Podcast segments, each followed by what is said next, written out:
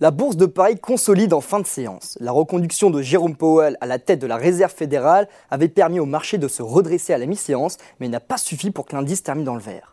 Les investisseurs semblent préférer la prudence et guettent attentivement l'évolution de la situation sanitaire en Europe. La bourse de Paris clôture donc sur une perte de 0,10% à 7105 points. Du côté des valeurs en hausse, tout roule pour Michelin qui avance de 2,44% et efface ses pertes de vendredi. ArcelorMittal décroche la deuxième place sur le CAC 40 en hausse de 2,20%. Vivendi est juste derrière. Le fonds américain KKR se propose de racheter Telecom Italia Mobile dont Vivendi est le principal actionnaire avec 24% du capital. Le groupe de Vincent Bolloré gagne 1,99%. Orange profite de l'annonce et monte d'environ 2%. Publicis, principal concurrent de Vivendi sur la partie média, gagne lui 1,87%.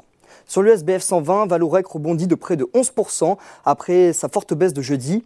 Le groupe est soutenu par un changement de recommandation de Kepler-Chevreux de conserver à acheter et un objectif de cours rehaussé de 9,40€ à 11 euros.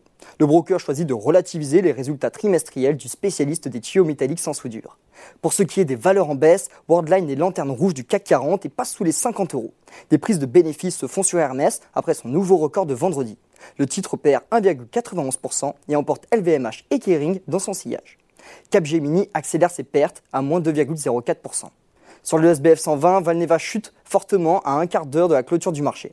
La biotech perd près de 11%. Ubisoft et Soitec consolident aussi dans de moindres proportions. Enfin, les bourses américaines sont dans le vert à la clôture du CAC 40, le S&P 500 gagnant environ 0,70% et le Nasdaq 0,27%. Les marchés suivront avec attention la publication du livre beige de la Fed mercredi.